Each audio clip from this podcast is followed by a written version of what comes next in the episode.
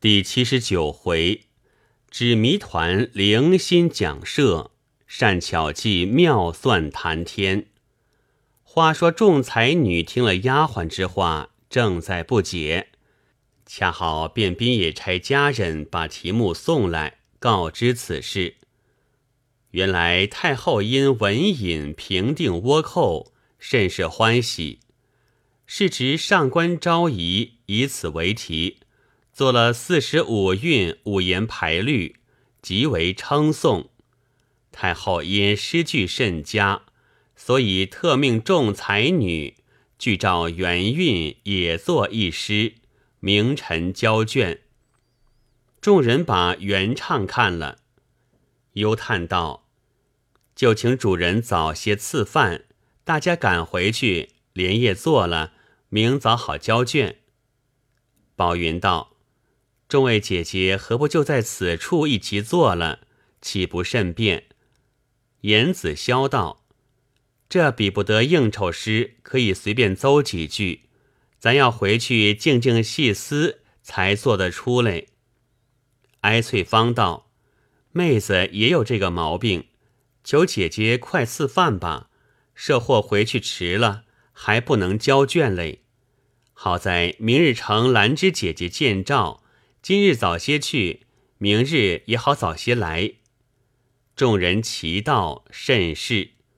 宝云只得命人拿菜拿饭，道：“这总是妹子心不诚，所以如此。即如昨日叫人订了几百灯球，以备今日玩的，哪知至今还未做成，岂非种种不巧吗？”小春道。即或做成，现在都要回去，也不能玩都留着明日再来请教吧。大家饭毕出席，命人到夫人跟前道谢。宝云道：“家母所要药方，立春姐姐不可忘了。”潘立春道：“妹子记得。”归尘道：“我托宝云姐姐请师母之话，也不可忘了。”宝云连连点头，当时匆匆别去。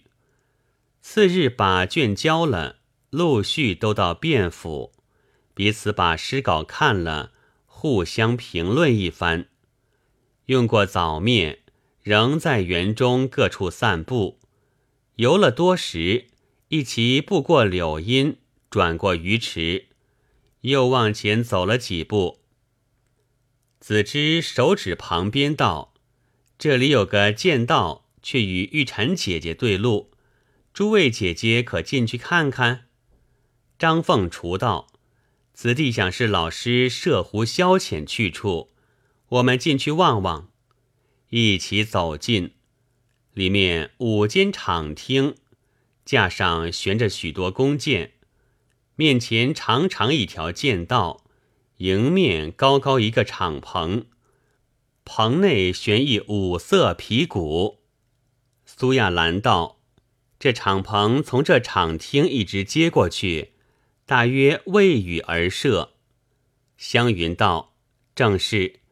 家父往往遇着天阴下雨，衙门无事，就在这里设鼓消遣，恐失了花翎，所以搭着敞棚。”张凤雏见这许多弓箭，不觉寄养，因在架上取了一张小弓，开了一开。玉蝉道：“姐姐敢是行家吗？”凤雏道：“不瞒姐姐说，我家外祖虽是文职，最喜此道，我时常跟着玩略略晓得。”子知道，妹子也是时常跟着舅舅玩我们何不同玉蝉姐姐设两条输输筋呢？琼知道，苏家婆婆曾任兵马元帅，亚兰姐姐自然也是善射了。亚兰道：“妹子幼时虽然学过，因身体过弱，没甚力量，所以不敢常射。但此中讲究，倒知一二。如诸位姐姐高兴。”妹子在旁看看，倒可指驳指驳。子知道如此甚好，当时就同玉蝉、凤雏各射了三箭。子之三箭全中，玉蝉、凤雏各中了两箭。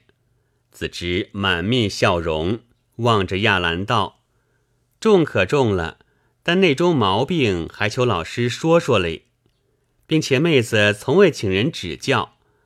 人说这是舒筋的，我射过之后反觉胳膊疼；人说这是养心的，我射过之后只觉心里发跳。一定利用左了，所以如此。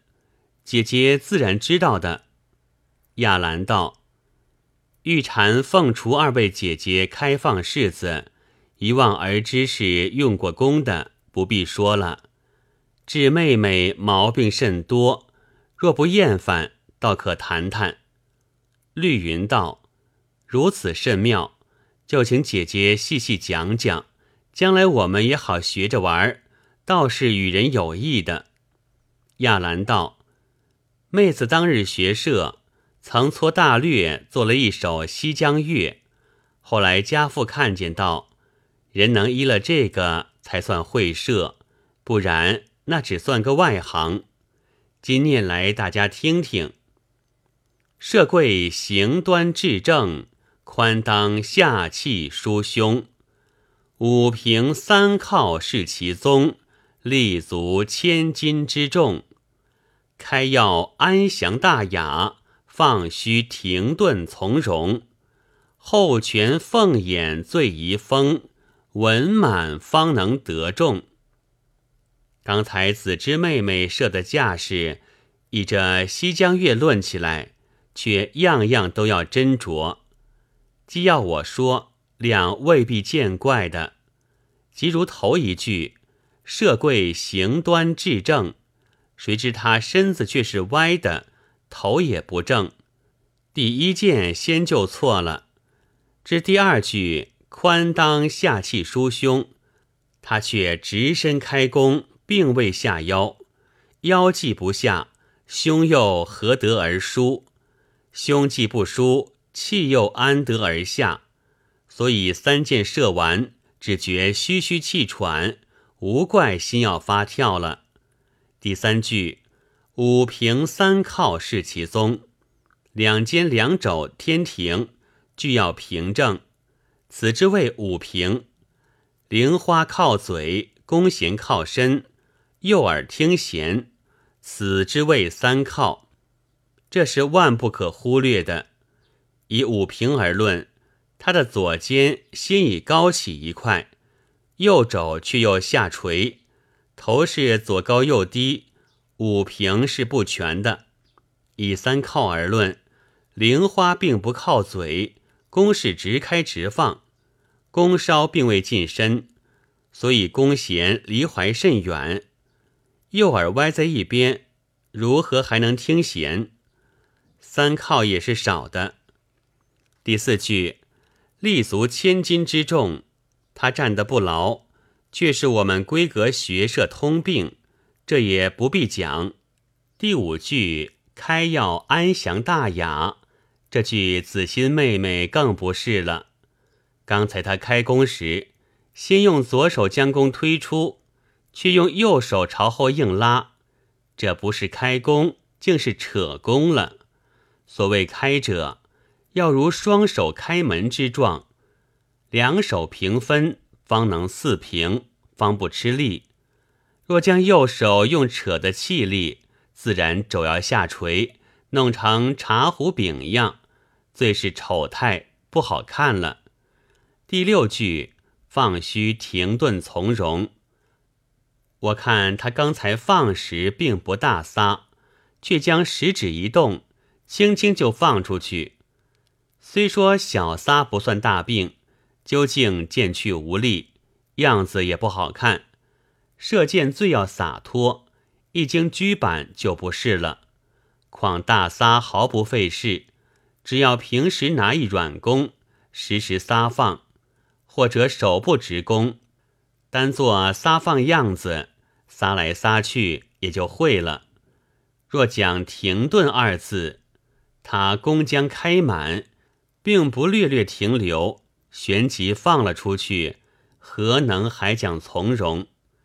第七句，后拳凤眼醉遗风，他将大指并未挑起，哪里还有凤眼？纵有些许凤眼，并不朝怀，弦也不拧，因此后肘更不平了。第八句，文满方能得中，就指这句。子之妹妹却有的，因她开得满，前手也稳，所以才中了两箭。但这样射去，纵件件皆中，也不可为训。子知道，姐姐此言，妹子真真佩服。当日我因人说射谷子只要准头，不论样子，所以我只记了左手如托泰山。右手如抱婴孩这两句随便射去，哪里晓得有这些讲究？亚兰道：“妹妹，你要提起左手如托泰山这句，真是害人不浅。当日不知哪个始作俑者，忽然用个托字，初学不知，往往弄成大病，时时可恨。琼知道，若这样说。”姐姐何不将这“托”字另换一字呢？亚兰道：“据我愚见，左手如托泰山六字，必须废而不用才好。若按此句‘托’字另换一字，唯有改作‘钻’字。虽说泰山不能下个‘钻’字，但以左手而论，却非‘钻’字不可。若误用‘托’字，必须手掌托出。”手掌既托，手背定然弯曲；手背既弯，肘也因之而翻，肩也因之而弩。拖来拖去，肘也歪了，肩也高了。射到后来，不但箭去不准，并且也不能直攻，倒做了射中废人。这托字遗害，医治于此。你若用了钻字。手背先是平正，由腕一路平直到肩，毫不勉强。弓也一合，弦也靠怀，不但终身无病，更是日渐精熟。这与托字迥隔萧嚷了。玉蝉道：“妹子也疑这个托字不妥，今听姐姐之言，真是只破谜团，后人受益不浅。”绿云道：“据妹子意思，只要好准头，何必讲究式子？倒要费事。”亚兰道：“姐姐这话错了。往往人家射箭消遣，原图舒畅筋骨，流动血脉，可以除痼疾，可以增饮食，与人有益的。若不讲究式子，即如刚才子之妹妹，并不开弓。”却用扯弓，虽然一时无妨，若一连扯上几天，肩肘再无不痛，躺不下腰，不下气，一股气力全堆胸前，久而久之，不但气喘心跳，并且胸前还要发痛，甚至弄成劳伤之症，再加一个托字，弄得肘歪肩弩，百病丛生。并不是学他消遣，倒是讨罪受了。张凤雏道：“姐姐这番议论，真可算的学射金针。”众人离了剑道，丫鬟请到百药铺吃点心，大家都走进坐了。春晖道：“昨日若不是子之妹妹耽搁半日，还可多对许多好话。”子之道。我一心只想翡翠镯子，哪知青田妹妹同他们谈论算法，滔滔不断，再也说不完。归尘道：“是因算法，偶然想起家父当日曾在治家访问筹算，据说有一位姓米的精于筹算，又善笔算，久已带着女儿来到天朝，自然就是兰芬姐姐了。”可惜这一向匆忙，也未细细请教。米兰芬道：“家父向在家乡，筹算笔算俱推独步。妹子自幼也曾习学，却不甚精。将来无事，大家谈谈，倒可解闷。青田道：“昨日哪里知道，却埋没这一位民工，真是瞎闹。”因指面前圆桌道：“请教姐姐，这桌周围几尺？”蓝芬同宝云要了一管尺，将对过一量，三寸二尺，取笔画了一个铺地锦，画壁道。此桌周围一丈零零四分八。春晖看了道：“闻得古法净一周三是吗？”兰分道：“古法不错，今定净一周三幺四幺五九二六五，甚精。只用三一四三个大数算的。”春晖道：“若将此桌改为方桌。”可得多长多宽？兰分道：“此用圆内容方算，每边二尺二寸六分。”宝云指桌上一套金杯道：“此杯大小九个，我用金一百二十六两打的。姐姐能算大小各重多少吗？”兰分道：“此是差分法，法当用九个加一个是十个。”九与十相乘，共是九十个，折半四十五个，做四十五分算，用四归五除，除一百二十六两，得二两八钱。此第九小杯，其重如此。因从丫鬟带的小算袋内取出二八两筹摆下，用笔开出，大杯重二十五两二钱。次重二十二两四钱，三重十九两六钱，四重十六两八钱，五重十四两，六重十一两二钱，七重八两四钱，八重五两六钱。宝云看那两筹，只见写着二筹、八筹。宝云道。举这二筹，自然是一二如二，至二九一十八；那八筹是一八如八，至八九七十二了。但姐姐何以一望就知各杯重量呢？兰芬道：“刚才我用四归五除，得了小杯二两八钱数目，所以将二八两筹一看就知了。”你看第一行“二八”两字，岂非莫为小杯斤重吗？第九行“二五二”就是头一个大杯，其余七杯计重若干，都明明白白写在上面。宝云道：“第九行是一八七二，怎么说是二五二呢？”兰芬道：“凡两个半圈上下相合。”仍算一圈，即入第九行中间八七二字，凑起来是一五之数。把一归在上面一圈，岂非二五二吗？宝云点头道：“我见算书中差分法有递减、倍减、三七四六等名，分分不一，何能记得这个明白了当？筹算之精，即此可见。”宋良珍指花盆所摆红白玛瑙两块，道：“此可算吗？”兰芬道：“如知长短，就可算出斤重。取尺一量，对方三寸，算一算道：红的五十九两四钱，白的六十二两二钱。”宝云命人拿笔子一称，果然不错。廖惜春道。一样玛瑙为何两样斤重？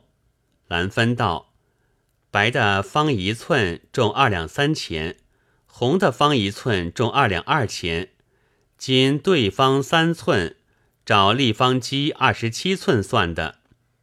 凡物之轻重各有不同，如白银方一寸重九两，红铜方一寸重七两五钱，白铜一寸重六两九钱八分，黄铜一寸只重六两八钱。惜春点头道：“原来如此。”说话间，阴云满天，雷声四起。兰知道，莫要落雨把今晚的灯闹掉，就白费宝云姐姐一片心了。兰芬道：“如落几点，雨后看灯，似更轻妙。”说着，雨已大至，一闪亮过，又是一个响雷。自瑶差道：“算家往往说大话，偷天换日，只怕未必。”兰芬道：“此事狂话，但这雷声倒可算之礼数。”岳辉道：“怎样算法？”兰芬指桌上自鸣钟道：“只看秒针就好算了。”灯时打了一闪，少刻又是一雷。欲知道。闪后十五秒闻雷，姐姐算吧。兰芬算一算道：“定力一秒功夫，雷声走一百二十八丈五尺七寸。照此算法，刚才这雷应离此地十里零一百二十八丈。”杨墨香道：“此雷既离十里之外，还如此大声，只怕是个劈雷。”毕全真道。雷都算出几丈几里，这话未免欺人了。少时天已大晴，程氏夫人因宝云的奶公才从南边带来两瓶云雾茶，命人送来给诸位才女各烹一盏，展内俱现云雾之状，众人看了莫不称奇。宝云把奶公叫来。问问家乡光景，并问南边有何新闻。奶公道：“别无新闻，只有去岁起了一阵大风，把我院内一口井忽然吹到墙外去。”绿云道：“如此大风却也少见。”乃公道：“不瞒小姐说，我家是个篱笆墙，这日把篱笆吹过井来。”所以倒像把井吹到墙外去。今日为何我说这话？只因府里众人都说我家辱了宝小姐，十分发财。哪知我还是照旧的篱笆墙。倒是人不可不行善，那恶事断做不得。若作恶行凶，人虽欺了，哪知那雷惯会抱不平。刚才。我在十里墩遇雨，忽然起一响雷，打死一人。彼处人人念佛，原来是个无恶不作的坏人。素云道：“十里墩离此多远？”乃公道：“离此只得十里。那打人的地方离墩还有半里多路。我在那里吃了一下，也不敢停留，一直赶到十里墩，才把衣服烘干。”众人听了，这才佩服兰芬神算。用过点心，来到白竹亭，大家意欲联句，又因宛如、兰音韵学甚精，都在那里谈论双声叠韵。兰芬又教众人空谷传声，谈了多时。欲知因昨日红珠说的言犹过已甚好。只劝众人猜谜，未知如何，下回分解。